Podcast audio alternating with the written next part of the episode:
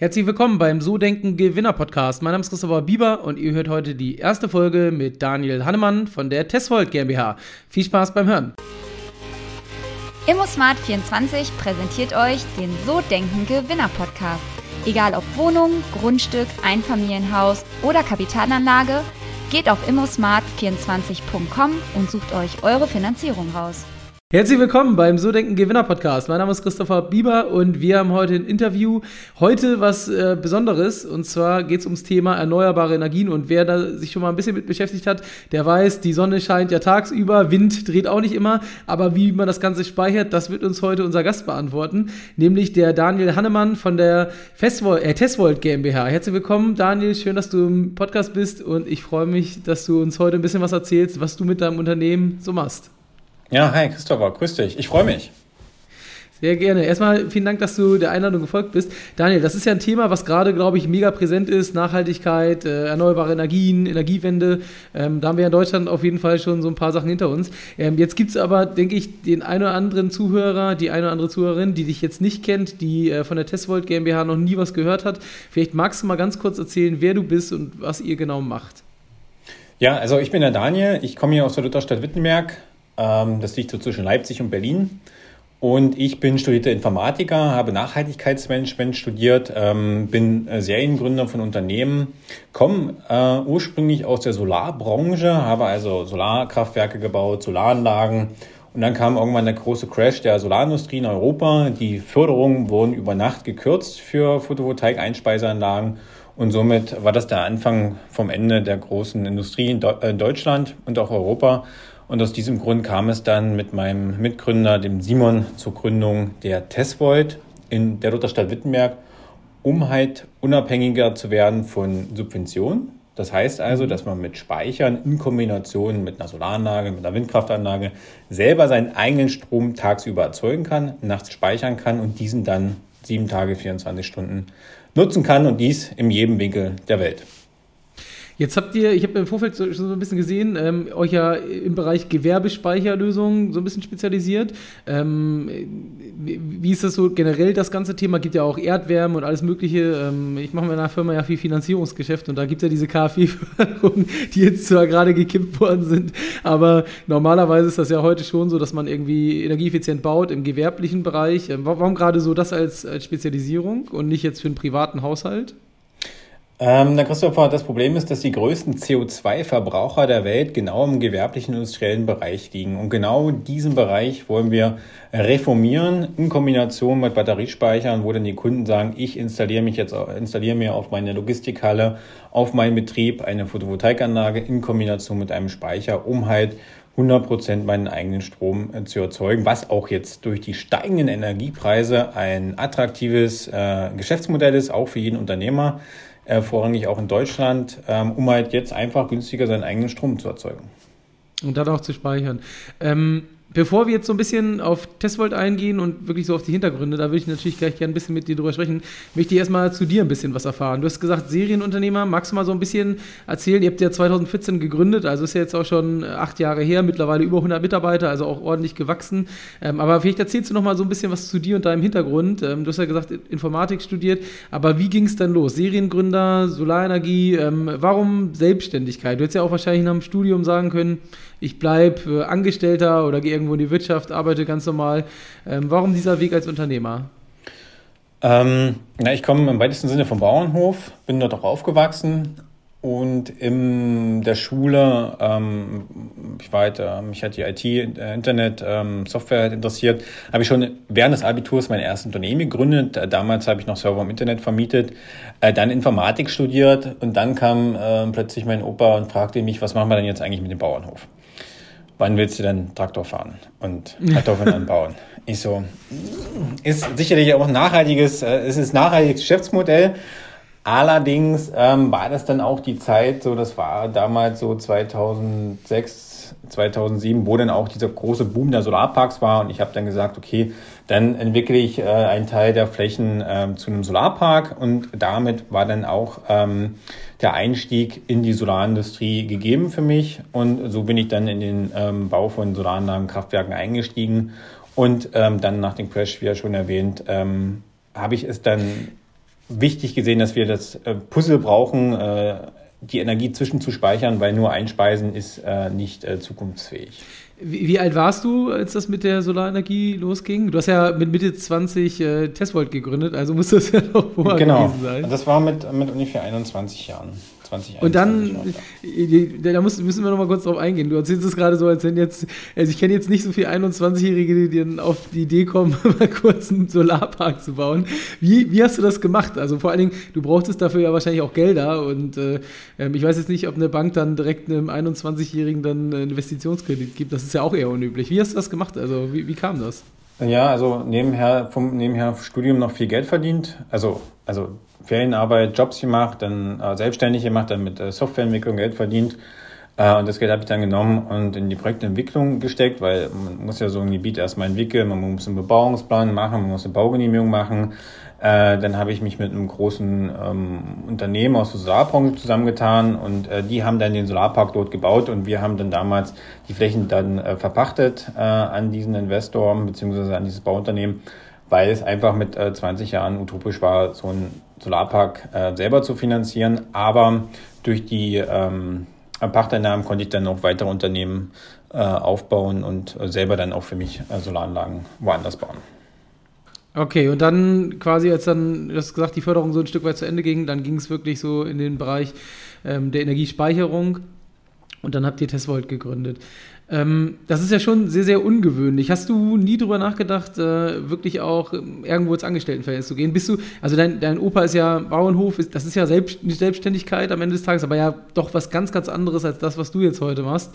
Ähm, wodurch kam das? Ist das so mitgegeben worden von zu Hause oder hast du da wirklich einfach äh, schon in der Schule eine Ambition für gehabt? Oh, gute Frage. Ähm also wenn wir jetzt mal auf den Bauernhof zurückkommen, ganz früher ähm, war der Bauernhof selbstständig gewesen. Man hatte Getreide verkauft, Kartoffeln gekauft. Ähm, dann kam ja ähm, ähm, vor der Wende war es halt noch so, weil man war halt der Kolchose noch zugeordnet. Dann hat man halt privat halt Kühe züchtet und die dann weiterverkauft. Also ich habe das dann in Kinderjahren mitbekommen, wie man neben der Arbeit äh, dann noch mit weiteren Möglichkeiten Geld verdienen kann.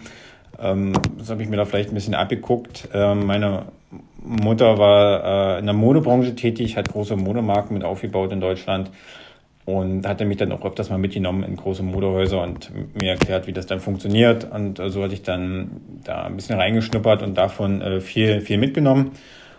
Und ähm, für mich festgestellt, ich möchte gerne unabhängig sein, äh, etwas bewegen. Ähm, ich suche immer die Herausforderung und ähm, somit ist halt immer wieder dieser Drang da, dieser Instinkt, ähm, ich muss was bewegen, ich muss was gründen.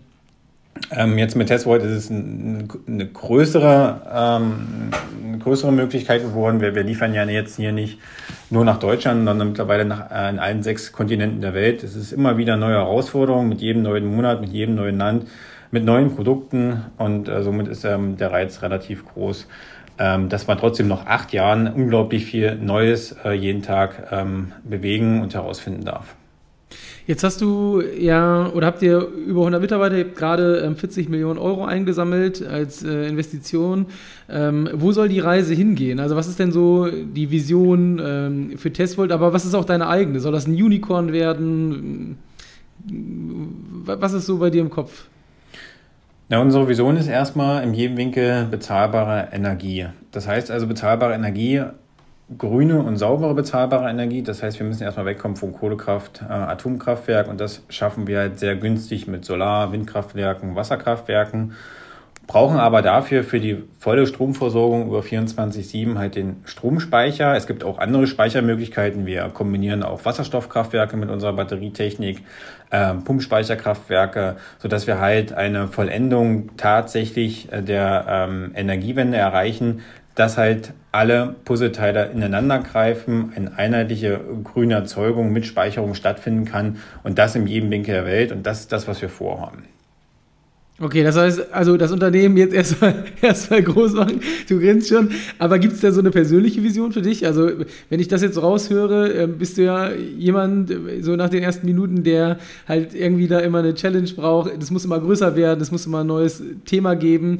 Ähm, und du sagst ja selber, acht Jahre äh, ist ja schon dann eine lange Zeit, aber auf der anderen Seite gibt es auch immer wieder neue Herausforderungen in dem Gebiet. Bloß, Gibt es da für dich eine Vision, dass du so sagst, also wenn Tesvolt dann mal irgendwie 1000 Mitarbeiter hat, vielleicht eine Milliardenbewertung, dann, äh, dann ist auch für mich so der Punkt erreicht. Das ist auch das Ziel, also vielleicht 1000 Mitarbeiter, diesen Unicorn-Status, ähm, das Ganze groß machen mit Venture Capital oder, oder wie siehst du das so? Ähm, wir setzen halt die Mittel ein, um weiter zu wachsen, um die Energiewende zu gestalten. Es ist nicht unser äh, internes Ziel oder mein persönliches Ziel, aus äh, Tesvolt ein Milliardenunternehmen zu machen. Ähm, wir werden so äh, wachsen, entsprechend, wie wir es finanzieren können. Ähm, ein großer Schlüssel dessen war jetzt auch diese Kapitalerhöhung von 40 Millionen. Und ich bin mir auch sicher, dass wir in Zukunft weitere Finanzierungsrunden brauchen werden. Und was äh, dann daraus wird, wenn wir, werden die Jahre zeigen. Ähm, es ist aber, die Energiewende umzusetzen, ist halt äh, kapitalintensiv, weil wir sind ja im Hardware-Produktgeschäft auf der einen Seite, wir sind aber auch stark im Softwarebereich, wir liefern ja auch Energiemanagementsysteme mit. Aus diesem Grund ähm, werden zukünftig für das Wachstum auch noch größere Mittel gebraucht, um tatsächlich ähm, die Vision wahr zu werden, in jedem Winkel äh, bezahlbare Energie auch mit speichern. Okay. Ähm, ich würde noch mal gerne bei dir bleiben. Jetzt erzählst du das? Also, das ist ja schon eine faszinierende Geschichte, so diese, diese ganze Story. Wenn, ähm, wenn äh, du jetzt mal so ein, also du wirst ja in diesen acht Jahren bei Testvolt wahrscheinlich Höhen und Tiefen erlebt haben. Gerade wenn man so die Energiewende und alles, was da so mit Atomkraft und so weiter, das ist ja in Deutschland ein unfassbares Thema, was da so die letzten Jahre passiert ist und gerade auch passiert. Also da ist ja wahnsinnig viel Dynamik drin in dem ganzen Thema, ein Riesenumbruch. Ähm, wie ist das, wenn du dann mal wirklich irgendwie, keine Ahnung, morgens in der Zeitung so eine Hiobsbotschaft liest und dann denkst du, boah, heute wieder zur Arbeit, wieder Gas geben. Wie motivierst du dich, wenn, wenn wirklich mal so ein Tag richtig bescheiden anfängt? Ja, das acht Jahre, äh, acht Jahre Achterbahnfahrt ist das für mich äh, Nervenkitzel pur an einigen Tagen, an anderen Tagen ähm, äh, die Ruhe vor dem Sturm und vor dem nächsten Looping. Ähm, es ist herausfordernd, ähm, ob das teilweise auch gerade durch ähm, Beschaffungssituationen äh, Probleme sind, Logistikketten sind Probleme. Auf der anderen Seite ist die Marktnachfrage riesig. Wir müssen liefern können, wir müssen Fertigungskapazitäten relativ schnell aufbauen. Es ist der Wunsch nach neuen, besseren äh, Produkten, auch für mehr Nischenanwendungen, zum Beispiel auch im Maritimbereich, mehr Schiffe elektrifizieren. Ähm, der Logistiker um die Ecke. Ähm, aktuell steigende Energiepreise steigert auch die Nachfrage nach erneuerbaren Energien, selber den Strom günstiger zu erzeugen. Und diese Herausforderung ähm, von allen Seiten äh, stellen wir uns hier jeden Tag und versuchen, die bestmögliche, das, bestmögliche, das bestmögliche Produkt mit hoher Verfügbarkeit ähm, für die Märkte auch vorhalten zu können. Und wie machst du das persönlich, wenn jetzt wirklich mal du morgens einen schlechten Tag hast? Gibt es da Rituale, wo du sagst, hey, ich, keine Ahnung, äh, trink einen Kaffee, mach nochmal Sport, weiß ich nicht. Also hast du da nochmal persönlich irgendwelche Sachen, wie du dich motivierst? Also auf jeden Fall gibt es eine Grundregel bei mir. Äh, am Montag früh gibt es nie Termine zwischen 8 und 10 Uhr. Also da wird kein Termin gesetzt. Ähm, da versuche ich erst, da stehe ich auch teilweise eine halbe Stunde später erst auf, um erstmal, äh, weil Montag ist meistens immer so ein Chaos-Tag, da landen dann immer die ganzen Probleme auf dem Tisch, die am Freitag nicht geklärt werden konnten. Und dann hat man erstmal so einen Puffer, um den Tag zu starten, ohne dass man erst um 8 gleich im ersten Meeting sitzt und man kann sich gar nicht um noch Probleme von der letzten Woche kümmern. Das ist erstmal relativ wichtig. Ansonsten ähm, nach der Arbeit ähm, bastel ich dann irgendwas mit Holz oder ich streiche irgendwas an, um auf andere Ideen zu kommen oder dann auch die Zeit zu haben, über Dinge nachzudenken, die man ja in diesem ganzen digitalen Meeting Sprints, die man ja heute hat. Ne? Man trifft sich ja nicht mehr analog, man ist ja jetzt durchgetaktet, Stunde für Stunde, immer zum nächsten Meeting, äh, dass man da auch mal äh, überhaupt nochmal die Zeit hat, Gedanken zu sammeln und sich nochmal Sachen zu überlegen, weil man das durch diese neue Struktur, die wir jetzt mit Corona haben, ähm, der intensiven Digitalisierung aller Geschäftsprozesse, äh, fast gar keine Zeit mehr hat, sich nochmal hintergründig teilweise intensiv Gedanken zu machen über die ein oder anderen Themen. Ja, es ist so, ne? Also das hat sich schon deutlich geändert, die Geschichte. Wir haben ja auch über Zoom unser Meeting heute. Früher waren die Podcasts noch persönlich, wenn es ging. Jetzt ist das alles online. Aber klar, man schafft natürlich mehr. Wenn du jetzt ähm, aber mal so die letzten acht Jahre anguckst, was würdest du sagen, was war wirklich ähm, entscheidend für diesen langfristigen Erfolg? Ihr seid ja jetzt auch echt richtig gut unterwegs mittlerweile. Und was war so für diese kurzen Erfolge entscheidend? Also um mal wirklich hier und da einen Punkt zu setzen. Ja, grundsätzlich ist das Unternehmen nachhaltig aufgebaut. Also wir setzen nicht auf den kurzfristigen Erfolg. Alle Entscheidungen, die wir treffen, müssen nachhaltig sein. weil wir ja auch nachhaltige Produkte für den Markt haben und wir brauchen ja auch Produkte, die eine lange Haltbarkeit haben, lange Investitionssicherheit haben. Ja, es nützt ja nichts, wenn wir jetzt Batterie liefern, dann müssen sie nach vier Jahren wieder äh, entsorgen. Das macht keinen Sinn, so werden wir die Energiewende nicht schaffen. Und ähm, das merken die Kunden. Ähm, wir kommen ja aus einer Wegwerfgesellschaft, aus dem Consumer-Bereich. Elektrobauteile halten ja im Schnitt nur noch zwei Jahre, hat man das Gefühl. Man kennt es vielleicht beim Handy oder beim Fernseher. Und äh, in, der in der erneuerbaren Energien gelten halt andere Gesetze, sondern eine Photovoltaikanlage oder so ein Windrad muss 20 Jahre halten. Und dann muss auch der Batteriespeicher dazu 20 Jahre halten. Und äh, daraus ist unsere Technik und Innovationskraft komplett ausgerichtet. Und das merken auch unsere Kunden weltweit. Der Wunsch nach Investitionssicherheit, Langlebigkeit, Selbstverständlich haben wir auch Ruf zu verteidigen. Wir sind deutsche Ingenieure und das Made in Germany äh, hat eine Strahlkraft auch nach außen und ähm, das werden wir auch weiterhin so halten und auch uns dahinter stellen. Und das macht eigentlich diesen langfristigen Erfolg aus und das merken wir momentan auch im großen Wachstum und der hohen Kundennachfrage. Und wenn du jetzt mal, wenn du jetzt mal so überlegst, also das Thema ähm, Energiewende ist ja, ist ja wirklich sehr treibend gerade weltweit. Ähm, aber so Batterietechnik, wenn ich mal so überlege, ich habe so ein Hybridauto vor der Tür stehen, äh, das schafft irgendwie 40 Kilometer elektrisch, den Rest, der muss dann mit Benzin betrieben werden. Ich habe jetzt gerade äh, was Neues bestellt, da war auch so die Entscheidung, Elektro ja oder nein, aber wenn man dann irgendwie so 200 Kilometer pro Tag an Fahrtstrecken hat ähm, und dann mal eingibt in so einen Kalkulator minus 10 Grad und äh, viel Autobahn, dann ist auf einmal die Hälfte der Energie weg sozusagen. Ich hatte jetzt ähm, vor ein paar Wochen den Gründer von Clean Logistics, ich weiß nicht, ob der das was sagt, die machen so quasi wasserstoffbetriebene Lkw-Umrüstung. Und da war auch so die Diskussion Batterie und Energie und ähm, auch so infrastrukturmäßig. Also wie siehst du das? Weil ja, es gibt ja da verschiedene Ansätze, aber ähm, wie siehst du so diese Entwicklung? Wir sind ja da noch gefühlt bei vielen Dingen irgendwie am Anfang, was auf jeden Fall so das Thema Pkw angeht. Ähm, so aus dem Bereich Bau kenne ich das jetzt auch noch nicht, dass äh, jedenfalls im Privatkundenbereich dann irgendwie wirklich große Energiespeicher äh, genutzt werden. Das gibt es ja teilweise, aber es ist jetzt irgendwie noch nicht so in der Bevölkerung angekommen. Wie, wie, wie ist denn so der Stand sozusagen aus deiner Sicht und wo geht die Reise hin in den nächsten Jahren? Ja, ich bin ja selber überzeugter ähm, Voll-Elektro-Autofahrer äh, von einer amerikanischen Marke mit einer langen Reichweite und einem äh, sehr guten ausgebauten äh, Netz, äh, Ladenetz innerhalb von Deutschland.